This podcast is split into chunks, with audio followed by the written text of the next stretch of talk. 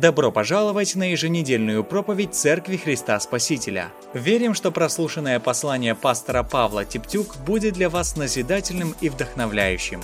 Приятного прослушивания и пусть Бог благословит вас.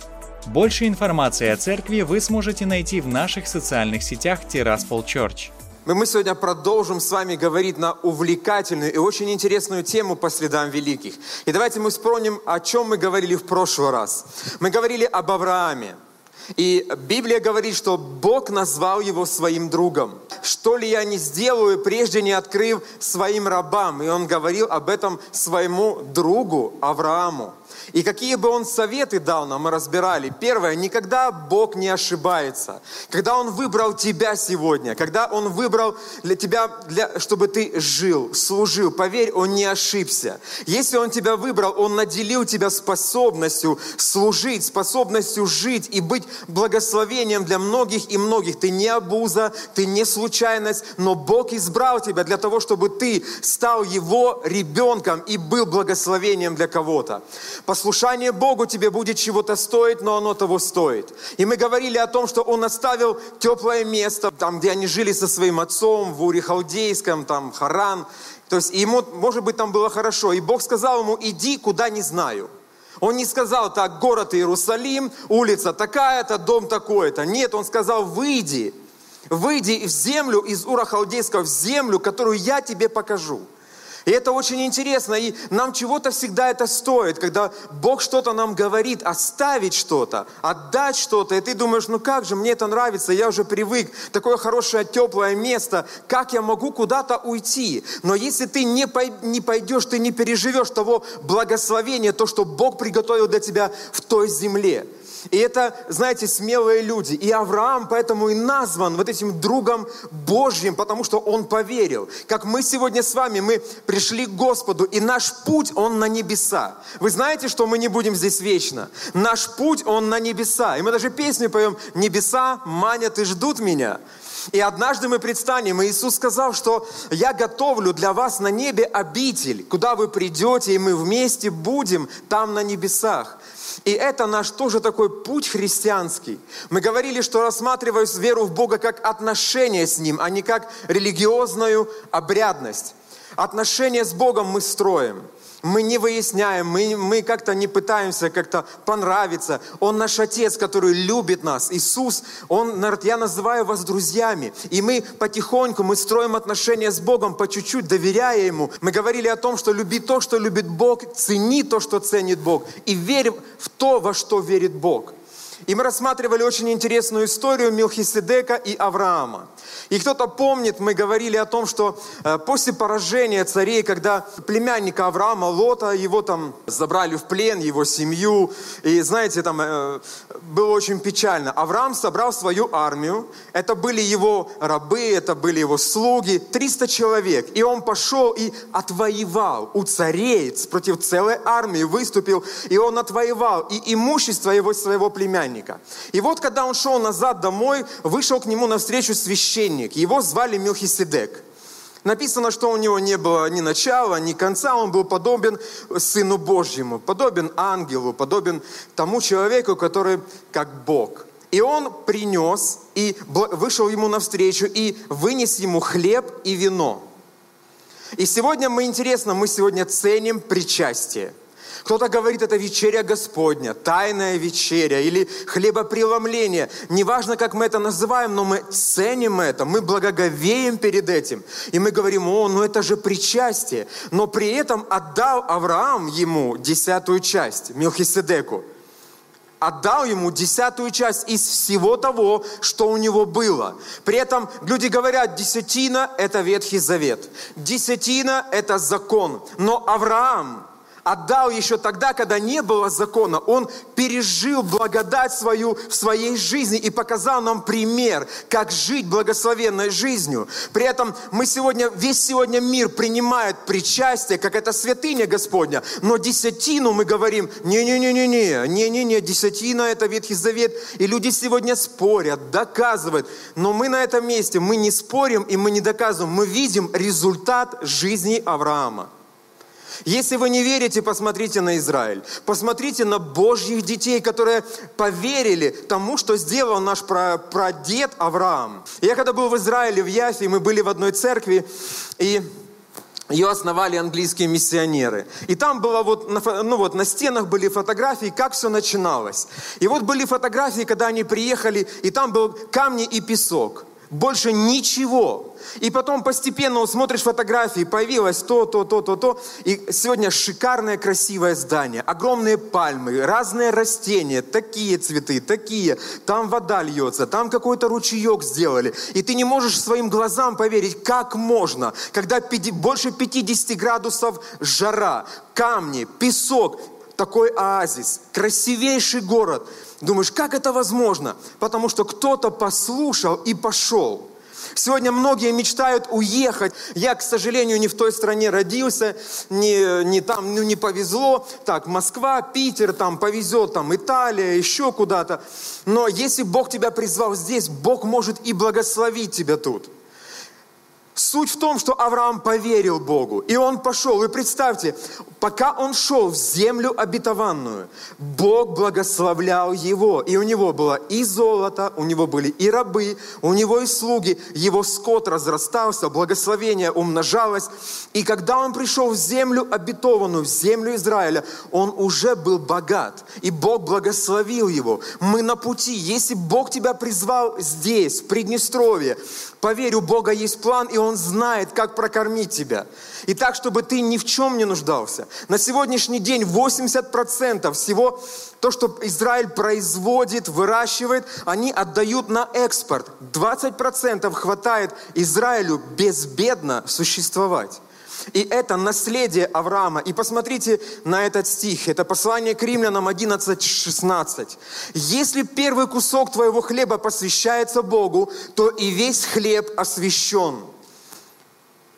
Если корни дерева священны, то и ветви также священны.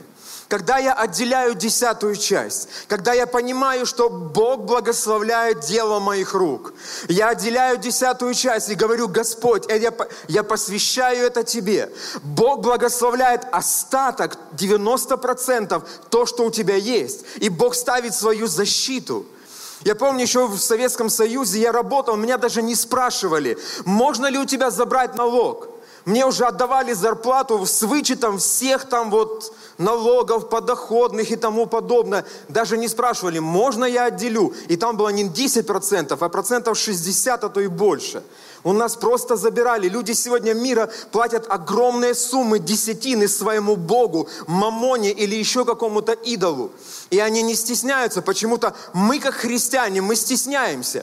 Или мы жадничаем, мы говорим хлеб и вино, признаю, причастие, святыня Господня, это аллилуйя, слава Богу. Но когда касается десятины, мы говорим, не-не-не, это Ветхий Завет.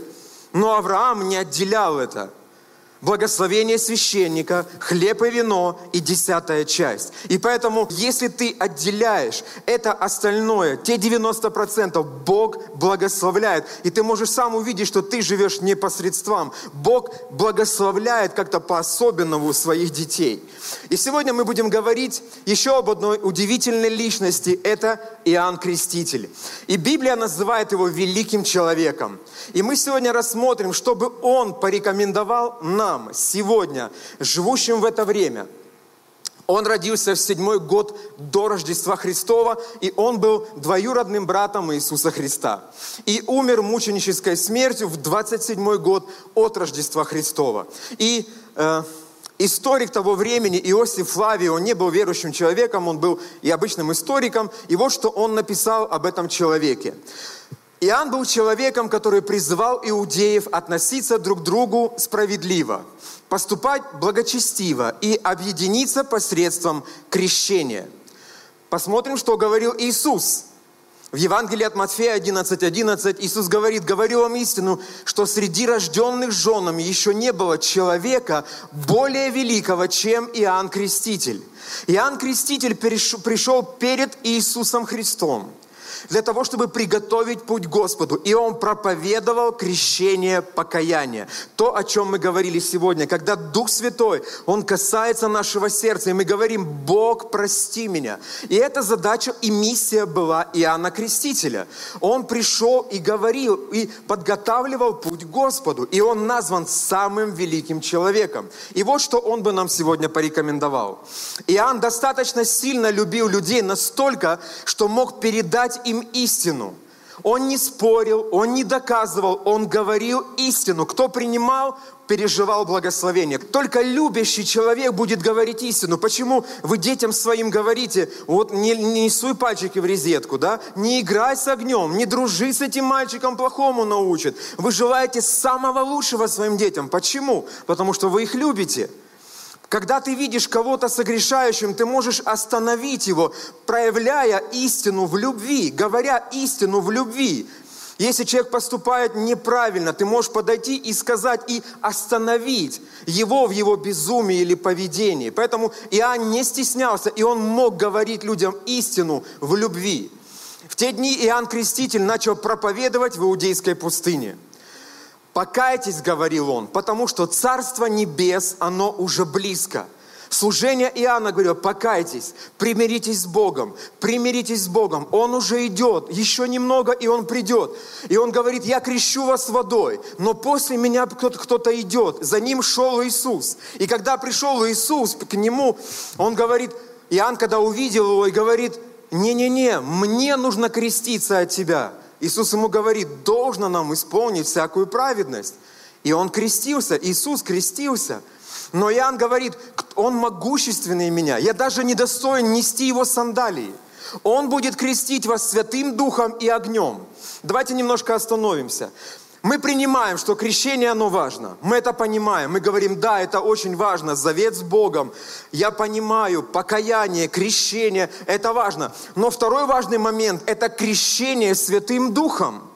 Это крещение в огонь Святого Духа. И когда приходит Дух Святой, Он не приходит с пустыми руками. У Него есть девять даров, которые Он готов излить на каждого. Но Ему нужны сосуды, которые скажут, Господь, да. И к нам приезжают пророки и говорят, я вижу на тебе дар исцеления, я вижу у тебя такой дар, я вижу у тебя такой дар. И мы послушали, порадовались, сказали аллилуйя и спрятали его снова. Но почему бы этим даром не воспользоваться? Господь, Ты мне дар, дал, дал дар исцеления. Я хочу, чтобы этот дар, он служил людям. Потому что вокруг меня, вот я сижу возле двери, кому-то нужно исцеление сегодня. Кому-то нужно реальное ободряющее слово от Бога, которое вдохновит и скажет, я с тобой. Нужно идти вперед, не сдавайся. Или что-то еще тому подобное.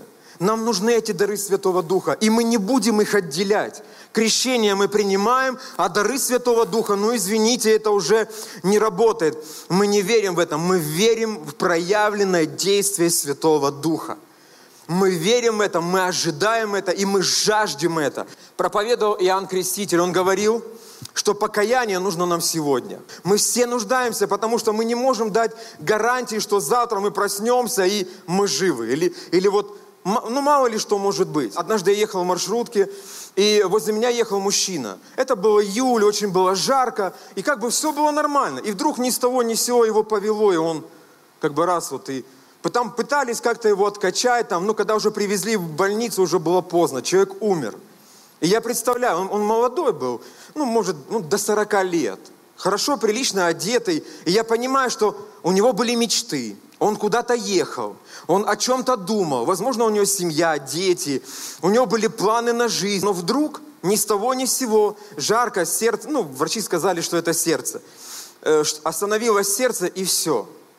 И человек предстал перед вечностью – Поэтому покаяние, оно неотложно, оно, оно нужно нам сегодня. И он говорил, что идет за мной, который будет крестить Духом Святым. Поэтому покаяние нужно сегодня. Царство Небесное, оно реально, и оно внутри нас. Иногда мы переживаем Его присутствие настолько реально, и мы понимаем, что Царство Божье, оно вот, оно близко. Его можно пощупать даже в духовном мире. И переживаем такую благодать, такую радость. Вау, это, это очень здорово. И также он говорит, крещение, оно необходимо. Мы все нуждаемся заключить завет с Господом. публично. И слава Богу за тех людей, которые не стесняются, они принимают решение заявить на весь духовный мир, я принадлежу Христу. Я принял решение, я буду служить Богу чистой совестью. Пришествие, оно будет обязательно. И люди сегодня говорят, ну где справедливость, почему Бог не наказывает тех? Но Он пришел сегодня не судить этот мир, но Он пришел спасти этот мир. Придет однажды Господь, Он уже уже по-другому будет. Он уже будет судить этот мир. И будет суд, он неизбежен. Суд у Белого престола. Когда неверующие люди, они будут судимы, каждый по своим делам. И слава Богу, мы туда не пойдем. Мы будем на суд Христов придем, который будем, ну, по нашим делам Иисус будет нас судить. Но суд у Белого престола, он неизбежен. Но мы туда не пойдем, как верующие люди, как христиане, которые в завете с Богом. Мы не пойдем туда. Еще очень важный момент, что э, убеждение, проповедь Иоанна, она была ясной и понятной. И однажды на конференции э, в церкви Филадельфия один из пастырей церкви Хайванс, он сказал пастыря, самый лучший подарок, который вы можете подарить церкви, это ясность. Ясность в послании, ясность в видении, ясность в понимании, в молитве, во всем. Должно быть понятно, о чем вы говорите, чтобы люди не додумывали. Говорите истину, и истина должна быть понятной, практичной и применимой к жизни. То, чего сегодня мы и делаем. Послание понятно, и оно можно применить его к своей жизни. Оно практично. Второе. Иоанн крестил людей, подготавливая их ко встрече со Христом. К нему приходил народ из Иерусалима со всей Иудеи и из окрестностей Иордана. Это Евангелие от Матфея 3.5. Люди приходили к нему, и они крестились, и они исповедовали свои грехи. И он крестил их в реке Иордан. Кого мы сегодня крестим? Только тех людей, которые могут исповедовать свои грехи, которые готовы отказаться. Если человек сегодня еще шатается, он как бы, ну я не знаю, ну вот я еще думаю, вот я еще там грешу, там, я вот, это, конечно, сложно для меня, потому что я люблю этот мир. Иными словами, я люблю грех. Я люблю грех. Да, мне хочется быть и со Христом, но настолько я люблю грех, что я еще не готов отказаться. Иоанн крестил только тех людей, которые говорили, Господь, я каюсь, они исповедовали, они отрекались, они говорили, прости меня, Бог.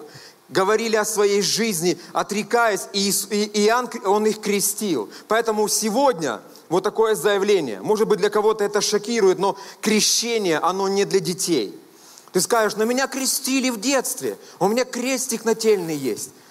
У меня тоже есть, меня тоже крестили. Но мы не понимали, где правая рука, где левая. Я вообще не помню этого. Я помню, что они отметили крепко, по их словам, очень крепко отметили мое крещение. И тот человек, который назван был моим крестным, ему было абсолютно все равно за мое духовное воспитание. Все, что я видел, пример его жизни, это, это женщины, это алкоголь, курение, это сквернословие и такая вот разгульная жизнь. Вот и весь пример, как это по-библейски. Когда рождался ребенок, его приносили к священнику на восьмой день. Священник брал ребенка на руки, поднимал руки к небу и высвобождал благословение на ребенка. При этом ни о каком крещении речи вообще не шла. Он высвобождал благословение. Мы так делаем в нашей церкви. Когда кто-то рождается, молодые, молодые родители, они выходят с ребенком, служители их благословляют, дарят им какие-то подарки, но ни слова о крещении, потому что мы детей не крестим. Ребенок не может каяться и кому-то что-то обещать. Поэтому крещение, оно не для детей. Также мы говорим, что крещение, оно не для неверующих людей – невозможно, э, вот покрестите меня. А зачем оно тебе? Ну, чтобы к Боженьке быть ближе. Но если ты не раскаиваешься в своих грехах, как ты можешь быть к Боженьке ближе?